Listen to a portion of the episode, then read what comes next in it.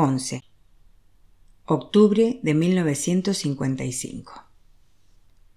Mosasu tenía una fotografía de Rikido-san, el luchador, pegada en el interior de la tapa del baúl donde guardaba sus cosas especiales como sus tebeos favoritos, monedas viejas y las gafas de su padre. A diferencia del luchador coreano, a Mosasu no le gustaba acercarse demasiado a su oponente ni forcejear demasiado. Rikido-san era conocido por su famoso golpe de karate y de manera similar, Mosasu tenía una puntería letal para sus golpes.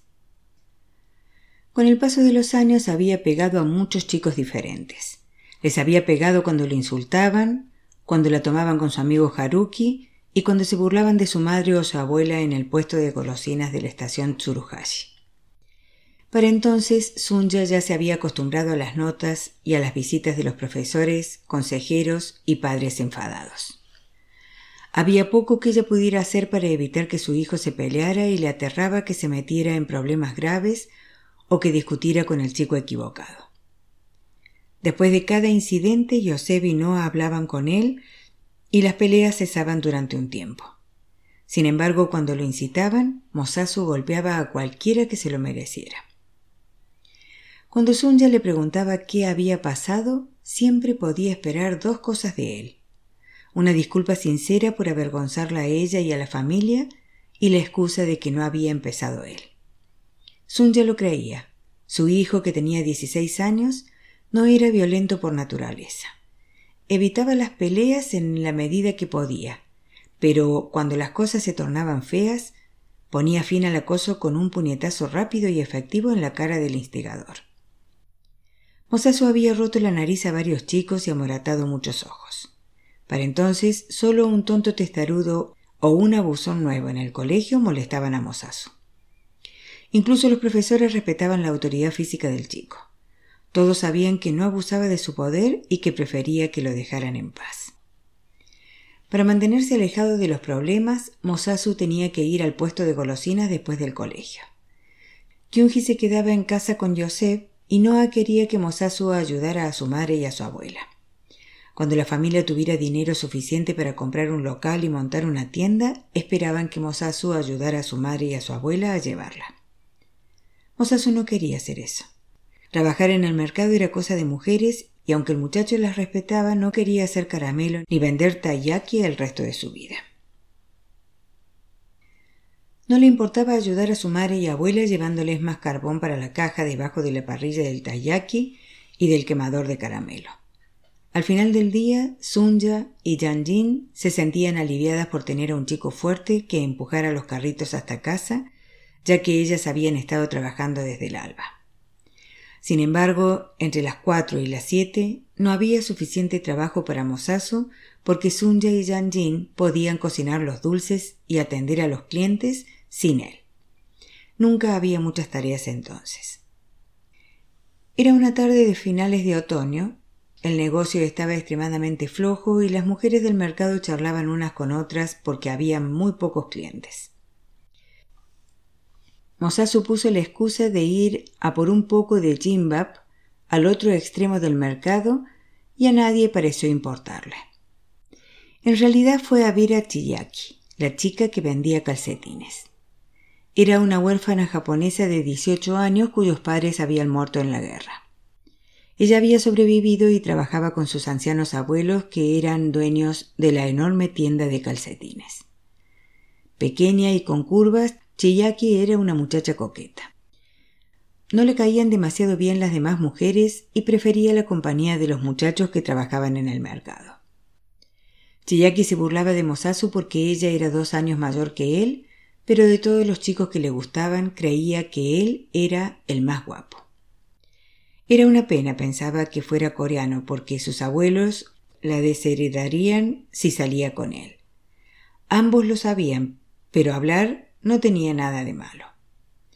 Cuando los abuelos de Chiyaki se marchaban a casa por la tarde y la dejaban sola para atender y cerrar la tienda, Mosasu y otros chicos se acercaban a hacerle compañía. Chiyaki había dejado el colegio años atrás porque odiaba a las chicas estiradas que mandaban allí. Además, sus abuelos no veían sentido a que terminara sus estudios. Estaban arreglando su matrimonio con el hijo mediano de un fabricante de tatamis que a Chiyaki le parecía muy aburrido. A ella le gustaban los muchachos bien vestidos que le regalaban el oído. A pesar de su interés por los chicos, era muy inocente y nunca había hecho nada con nadie. Heredaría la tienda de sus abuelos y era suficientemente guapa para conseguir que cualquier chico la llevara a una cafetería si quería.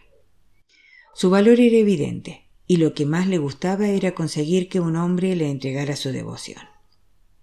Cuando Mosasu llamó al marco de la puerta y le ofreció el famoso taiyaki de su abuela todavía caliente de la plancha, Chiyaki sonrió y se relamió. Olió el pastelillo con agrado y después le dio un pequeño mordisco. Hoy sí, hoy sí. Gracias, mozazo. Vaya, un joven guapo que sabe hacer dulces. Eres perfecto, ¿ne? Mozazo sonrió. Era adorable. No había otra como ella. Decían que hablaba con un montón de chicos, pero aún así disfrutaba en su compañía. Además, él nunca la había visto con otro, así que no sabía si los rumores eran ciertos. Tenía una figura bonita y llevaba un carmín de color frambuesa que hacía que su pequeña boca pareciera deliciosa. ¿Qué tal el negocio? le preguntó. No va mal, no me preocupa. Sé que hemos ganado suficiente para la semana porque lo dijo el abuelo. La señora de las sandalias nos está mirando, dijo Mosazo. Watanabe era la dueña de la tienda de enfrente y amiga de la abuela de Chiyaki. Esa vieja bruja. La odio. Otra vez va a irle con el cuento a mi abuela, pero no me importa. ¿No te meterás en problema por hablar conmigo? No, solo me meteré en problemas si sigo dejando que me traigas dulces, le dijo. Bueno, entonces no lo haré más. Yada. Chiyaki dio otro bocado a su pastel y negó con la cabeza como una niña tosuda. Ambos levantaron la mirada cuando un joven vestido de oficinista se detuvo delante de la tienda. Chiyaki señaló el taburete vacío en la esquina y Mosasu se sentó y se entretuvo leyendo el periódico. ¿En qué puedo ayudarlo, señor? le preguntó Chiyaki. Había estado allí antes cuando sus abuelos todavía no se habían marchado, pero había regresado. ¿Quiere ver otra vez esos calcetines negros? ¿Te acuerdas de mí? le preguntó el hombre con entusiasmo. Claro, estuvo aquí esta mañana. ¿Una chica tan guapa como tú que se acuerda de mí? Eso me gusta. Me alegro de haber vuelto. Mosasu levantó los ojos del periódico y volvió a bajarlos. ¿Cuántos quiere? ¿Cuántos tienes? Al menos veinte pares de su número. A veces le compraban hasta diez pares. Una vez, una madre compró dos cajas para su hijo que estaba en la universidad. Compraré dos, pero me llevaré más si tú me los pones. Mosasu dobló el periódico y miró al hombre que no pareció notar su enfado. Entonces le envolveré estos dos, dijo la muchacha. ¿Cómo te llamas? le preguntó. Chiyaki. Tengo una prima con ese nombre, vaya, eres muy guapa. ¿Tienes novio? le preguntó. Chiyaki no contestó. ¿No? Entonces debería ser mi novia. El hombre le puso el dinero en la mano y le retuvo. Chiyaki sonrió. Ya había tratado con hombres así antes y sabía lo que estaban sugiriendo. Fingió no entender. Mosasu estaba celoso, pero a ella no le importaba. Levantó un poco el pecho. En los baños, las mujeres mayores siempre miraban sus pechos redondos y firmes y le decían que tenía suerte. El hombre miró exactamente donde Chiyaki quería y dijo: Genial. ¿A qué hora te recojo? Te invitaré a Yakitori. No va a poder ser, dijo la muchacha metiendo el dinero en la caja. Eres demasiado mayor para mí. Qué graciosa. No eres mi tipo, le dijo Chiyaki sin miedo. Eres demasiado joven para tener un tipo. Gano mucho dinero y sé follar. El hombre le rodeó con los brazos, le puso las manos en el trasero y apretó. Tienes un buen culo. También tienes buenas tetas. Cierra la tienda, venga. Mosazo se levantó de su silla en silencio y caminó hasta el hombre. Le dio un puñetazo en la boca tan fuerte como pudo. El hombre cayó al suelo con sangre en el labio. Por el dolor de sus nudillos, Mosasu sabía que le había aflojado algún diente. Deberías tomar esos calcetines y largarte a casa, le dijo. El hombre miró la sangre en su camisa azul y sus pantalones como si perteneciera a otra persona. Voy a llamar a la policía, lo amenazó. Adelante, llama a la policía, le dijo Chiyaki. Agitó los brazos frenéticamente para llamar a la mujer de las sandalias que ya corría hacia allí. Mosasu, vete. Date prisa, márchate, vete. Yo me ocuparé de esto. Mosasu regresó rápidamente al puesto de golosinas. La policía lo encontró enseguida. Solo un par de minutos antes Mosasu había regresado al puesto con sangre en la mano y había contado a su madre y a su abuela lo que había ocurrido con Chiyaki. El policía confirmó la historia. Su hijo golpeó a un caballero que estaba comprando calcetines. Este tipo de comportamiento requiere una explicación. La joven dice que ese hombre estaba intentando abusar de ella y que su hijo la protegió, pero el cliente lo niega, dijo el agente. Goro, el propietario del salón de pachinko que se dirigía al puesto para su aperitivo de media tarde, corrió hacia ellos cuando vio al policía. Hola, agente. Lo saludó y guiñó el ojo a Sunya. ¿Va todo bien? Mosasu estaba sentado en el viejo taburete de madera junto al carrito. Parecía sentirse culpable por dar problemas a su madre y a su abuela. Mosasu ha defendido a la muchacha que trabaja en la tienda de calcetines de un hombre que intentaba abusar de ella. Le golpeó la cara, dijo Sunya con tranquilidad. Mantuvo la cabeza alta y se negó a disculparse por miedo a que eso fuera como admitir la culpabilidad de su hijo. El corazón le latía tan fuerte que creía que los demás podían oírlo. Él solo estaba intentando ayudarla. Janjina sintió con firmeza y acarició la espalda de Mosasu. ¿Maggi? dijo Goro riéndose. ¿Es eso cierto, agente? Bueno, eso es lo que dice la joven de la tienda. La señora Watanabe ha confirmado su versión de los hechos. El hombre que fue golpeado lo niega, pero otros tenderos me han dicho que es un depravado que a menudo molesta a las chicas jóvenes que trabajan aquí. El policía se encogió de hombros. No obstante, el hombre cree que tiene la mandíbula rota. Tiene dos dientes sueltos.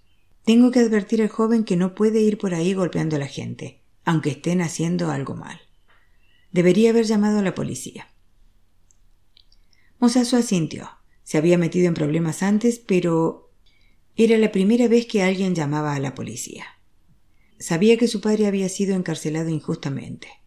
Últimamente, Noah no dejaba de advertirle que como los coreanos en Japón ya no eran ciudadanos, si se metía en problemas, podían deportarlo.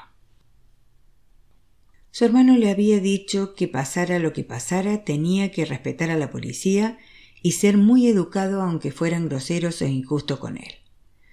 Solo un mes antes, Noah le había contado que un coreano debía ser el doble de bueno. Una vez más, Mosasu se sintió mal por causar problemas y temió la expresión de decepción que sin duda aparecería en la cara de Noah.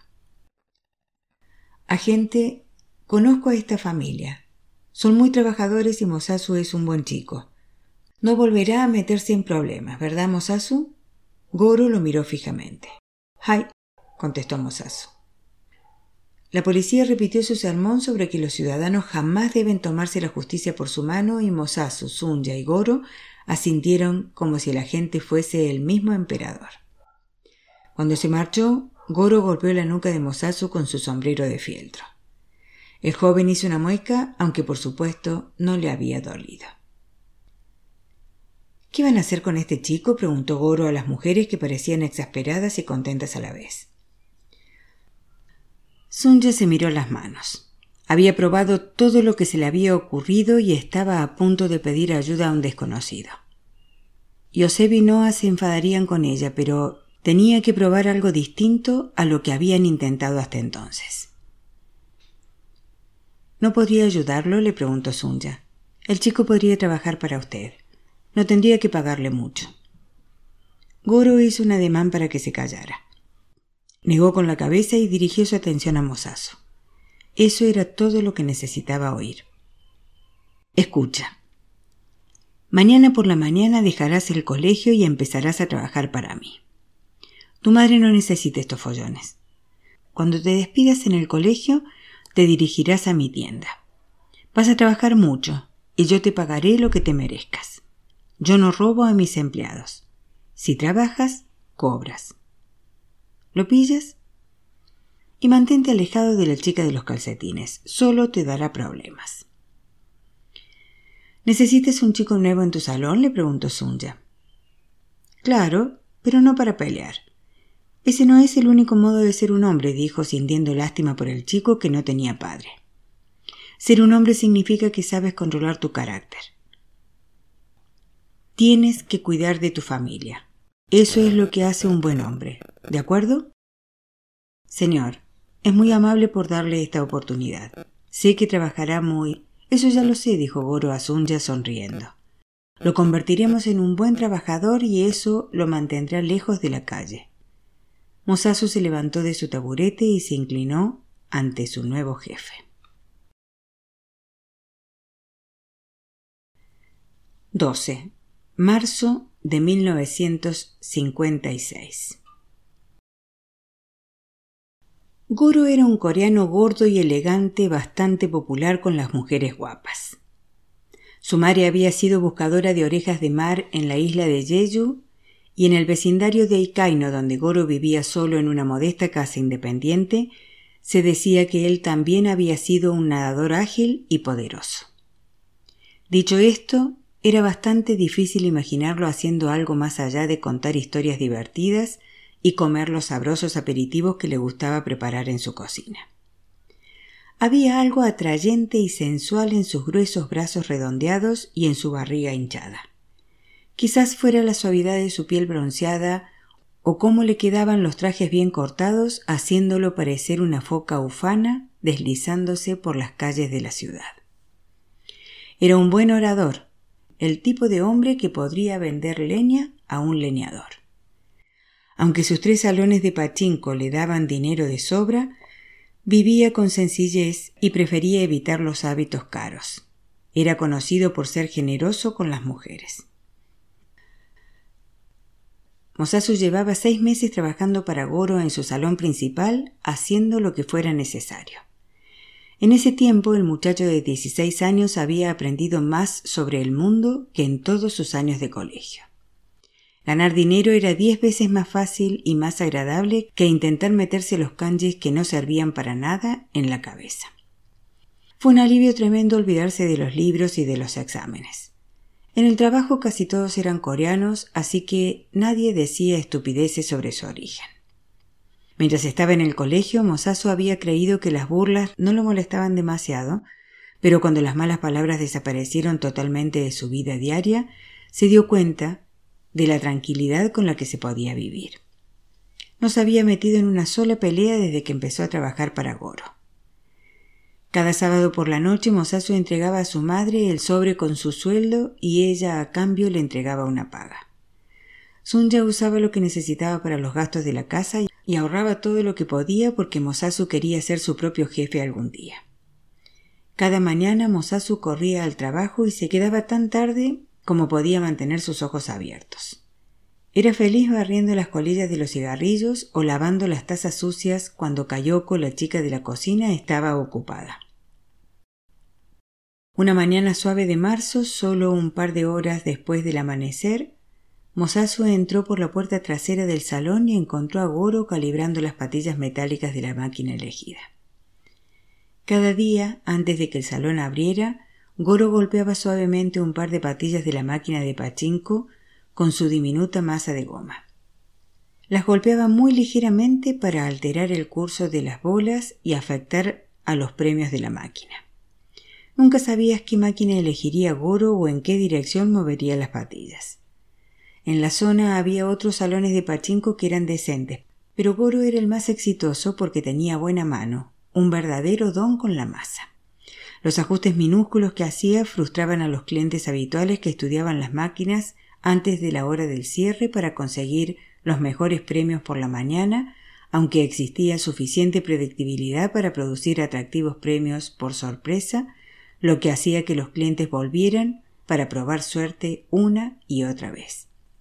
Goro estaba enseñando a Mosasu a golpear las patillas y por primera vez en su vida alguien le decía que era un buen estudiante. Buenos días, Goro, dijo Mosasu entrando en el salón. Llegas pronto otra vez, Mosasu, bien por ti. Kayoko ha hecho arroz con pollo, deberías desayunar algo. Eres un muchacho grande, pero tienes que engordar un poco más. A las mujeres les gusta tener donde agarrar. Goro se rió de buena gana levantando las cejas, ¿no es cierto? Mosasu sonrió porque no le importaban las bromas. Goro hablaba con él como si también hubiera estado con muchas mujeres cuando de hecho nunca había estado con una chica. Mosasu se sentó junto a su jefe. Mi madre hizo sopa esta mañana, así que ya he comido, gracias. ¿Cómo está tu madre? Bien, bien. A pesar de la fuerte oposición de Noah a que Mosasu trabajara en un salón de pachinko, Sunya le había permitido trabajar con Goro porque era un hombre muy respetado en Ikaino. Mosasu se metía en peleas tan a menudo que temía por su seguridad. Por eso le había dejado abandonar el colegio. El muchacho nunca terminaría sus estudios, pero Noah seguía intentando entrar en Waseda y aquel era el consuelo de la familia, que al menos uno de los chicos sería un hombre culto como su padre. ¿Qué tal va su negocio? El azúcar es una sustancia adictiva. Eso es bueno para ganar dinero, ¿ne? Se rió mientras golpeaba suavemente una patilla tras otra. Mosazo asintió. Estaba orgulloso del puesto de golosinas que su madre, su tía y su abuela tenían en el mercado abierto junto a la estación de tren. Querían tener una tienda en condiciones, pero habría que esperar hasta que tuvieran dinero para comprar el local, porque nadie alquilaba a coreanos en las buenas ubicaciones. Mosasu quería ganar suficiente dinero para pagar las clases particulares de Noah y para comprar a su madre una tienda preciosa. Goro entregó la masa a Mosasu. Prueba tú. Mosasu golpeó las patillas mientras Goro lo observaba. Anoche fui a ver a mi amiga Miyuki y bebimos demasiado. Mosasu, no seas como yo. No malgastes todo tu tiempo libre con chicas ligeras de cascos, dijo Goro sonriendo. Bueno, a menos que sean muy guapas. Miyuki es guapa, dijo Mosasu. Son, eh. Tiene unas tetas preciosas y el vientre de una sirena. Las mujeres están muy ricas, como el caramelo. No sé cómo voy a sentar cabeza algún día. Aunque, claro, no sé por qué debería hacerlo. Verás, Mosasu, yo ya no tengo padres y aunque eso me entristece, lo cierto es que a nadie le importa si me caso o no. El hombre asintió. No parecía muy preocupado por eso. ¿Y tú? ¿Con quién saliste anoche? Mosasu sonrió. Sabes que estuve aquí hasta el cierre. Después me fui a mi casa. Entonces, ¿ni siquiera perseguiste a Kayoko por la cocina? No. Mosasu se rió. Ah, sí. Creo que eso lo hice yo. Pobre chica. Tiene muchas cosquillas. No es fea, y algún día tendrá un cuerpo bonito, pero por ahora es demasiado joven para mí. Un día alguien le comprará un poco de carmín y de polvos y ella nos dejará. Y así son las mujeres. Mosasu no entendía por qué estaría interesado su jefe en la chica de la cocina cuando normalmente salía con actrices y bailarinas. No obstante, Kayoko es perfecta para hacerle cosquillas. Tiene una risa bonita. Goro golpeó la rodilla de Mosasu con la suya. ¿Sabes, Mosasu? Me gusta tener jóvenes aquí hacen que este sitio parezca más alegre. Goro tenía a Musasu en el salón principal porque decía que su energía era maravillosa. No podía permitirse contratar suficientes empleados en todos sus salones. No hacía tanto tiempo que él había hecho el mismo trabajo que hacía Mosasu al poco tiempo de abrir su primer salón. Goro levantó la mirada, miró al chico y frunció el ceño. Mosasu miró a su jefe desconcertado. Todos los días lleva la misma camisa blanca y el mismo pantalón negro. Pareces aseado, pero tienes pinta de conserje. Tienes dos camisas y dos pares de pantalones, ¿no es así? le preguntó Goro con amabilidad. Sí. Mosasu bajó la mirada. Su madre le había planchado la camisa la noche anterior. No tenía mal aspecto, pero Goro tenía razón. No parecía alguien importante. No tenía dinero para gastar en ropa. Después de la comida las clases particulares de Noah y el transporte, las facturas del médico del tío Joseph se comían todo el efectivo restante. Había empeorado y permanecía encamado la mayor parte del día. Necesitas algunas prendas más. Vamos. Callo, gritó Goro. Voy a salir con Mosasu un rato. No dejes que entre nadie, ¿de acuerdo? Sí, señor, gritó Kayoko desde la cocina. Pero tengo que colocar las bandejas de bolas y barrer la entrada, hay que limpiar las máquinas, y quería ayudar a Kayoko con las toallas de mano. Mosasu repasó sus tareas matinales, pero su jefe ya estaba en la puerta. Mosasu, vamos. No tengo todo el día. No puede seguir teniendo ese aspecto, gritó con una sonrisa, sin que la confusión del chico lo alterara en lo más mínimo. La mujer que abrió la pequeña puerta de madera se sorprendió al ver al chico alto junto a su cliente, el señor Goro. Mosasu reconoció a la madre de Haruki de inmediato.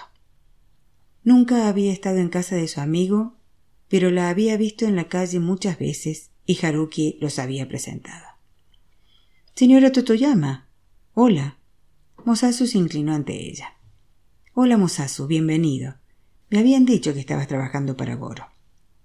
El empresario sonrió. Es un buen chico. Siento venir tan temprano, Totoyama, pero Mosasu necesita algunas cosas. Cuando Mosasu entró, lo sorprendió lo pequeña que era la vivienda. El espacio era un tercio del tamaño de su casa. Era básicamente una habitación diminuta dividida por un biombo de pared a pared. En la parte delantera estaba la máquina de coser, los maniquíes de sastre, la mesa de trabajo y las telas. Algún tipo de incienso de madera de sándalo cubría los olores de shoyu y mirin de la cocina. La habitación estaba meticulosamente limpia. Era difícil creer que Haruki viviera en un sitio tan pequeño con su madre y su hermano. Al ver a su madre echó de menos a su amigo. Mosasu no había visto a Haruki desde que dejó el colegio para empezar a trabajar. Mosasu va a ser mi nuevo encargado de las mañanas. El más joven hasta ahora. ¿Eh? exclamó Mosasu en voz alta. Pero un encargado no puede parecer un chico que limpia las máquinas y reparte las toallas de mano y las tazas de té, continuó Goro. Totoyama, por favor, hazle dos chaquetas adecuadas y pantalones a juego. Totoyama asintió con seriedad y sacó el metro para tomar las medidas de sus hombros y sus brazos. Con un lápiz pequeño tomó notas en un cuaderno hecho con papel de estraza usado. Mamá, mamá, ¿puedo salir ya? Era una voz masculina y mayor, pero con un tono suplicante de un niño pequeño. Disculpen, mi hijo tiene curiosidad. Normalmente no tenemos clientes tan temprano. Goro le indicó con un ademán que fuera a ver a su hijo. Cuando se marchó de la habitación, el hombre hizo una mueca triste. El muchacho es. Mosaso asintió porque sabía lo del hermano menor de Haruki. Habían pasado casi seis meses desde la última vez que había visto a su amigo, que seguía en el colegio. Haruki quería llegar a ser agente de policía. Ninguno de ellos se había dado cuenta de que el colegio había hecho que su relación fuera posible hasta que uno de ellos la dejó. No habían tenido oportunidad de verse desde entonces porque Mosasu trabajaba todo el día. Las paredes correderas entre las habitaciones estaban hechas de papel y finas tablas de madera, y Goro y Mosasu podían oírlo todo. Daisuke. Mamá volverá ahora mismo, ¿ne? Estoy en la otra habitación. Puedes oírme, ¿eh? Mamá, ¿ha vuelto el hermano del colegio? No, no, Daisuke. Haruki se marchó hace solo una hora. Debemos esperarlo con paciencia. No volverá a casa hasta dentro de mucho rato. Mamá tiene que hacer unas chaquetas a un buen amigo de Haruki. ¿Puedes quedarte aquí haciendo un puzzle? ¿Es Mosasu? le preguntó. Mosasu miró la puerta cerrada sorprendido al escuchar su nombre. Quiero conocerlo, mamá. Es el chico coreano. ¿Puedo conocerlo, por favor? Mi hermano dice que Mosasu suelta muchos tacos. Quiero escucharlos. Daisuke se echó a reír. Goro dio unas palmaditas a Mosasu en la espalda como si intentara consolarlo de algún modo. Mosasu notó su comprensión y amabilidad. Oh, mamá, mamá. Quiero conocer al amigo coreano de Haruki. Mamá, por favor. Daisuke se cayó de repente y la voz de Totoyama bajó hasta un murmullo grave como el arrullo de un pájaro. Taisuke, Taisuke, Taisuke, repitió. Pronunció su nombre hasta que el muchacho se tranquilizó. Debes quedarte aquí y hacer tu puzzle para ayudar a mamá. ¿De acuerdo? Eres mi niño bueno. Haruki volverá a casa en unas horas. Querrá ver cuánto has progresado con los puzzles. Sí, mamá, sí, Primero jugaré con mi peonza, después haré mis puzzles. ¿Crees que podríamos comer arroz hoy? Si tenemos clientes, ¿podríamos comer arroz? A veces compras arroz cuando tenemos clientes. Quiero una bola de arroz grande, mamá. Luego, Daisuke. Hablaremos de eso más tarde, Daisuke. Daisuke. Daisuke, murmuró. Totoyama regresó a la habitación y se disculpó. Goro no dijo nada. Por primera vez el empresario parecía preocupado. Sonreía mucho Totoyama, pero sus ojos caídos mostraban su angustia al mirar el rostro estoico y amable de la mujer. Quizás deberías hacer al chico dos chaquetas, dos pares de pantalones y un abrigo para el invierno. Siempre lleva algún harapo encima. Quiero que mis clientes vean que los empleados de mis salones van bien vestidos. Goro le entregó algunos billetes y Mosasu se apartó. Buscó algún rastro de su amigo en la diminuta habitación, pero no había fotografías, libros ni imágenes. Había un espejo de medio cuerpo junto a la cortina del probador. Enviaré a Kayoko más tarde para que puedas hacerle algo que encaje con el uniforme de Mosasu. Creo que debería llevar una corbata de rayas o alguna otra cosa de rayas que conjunte.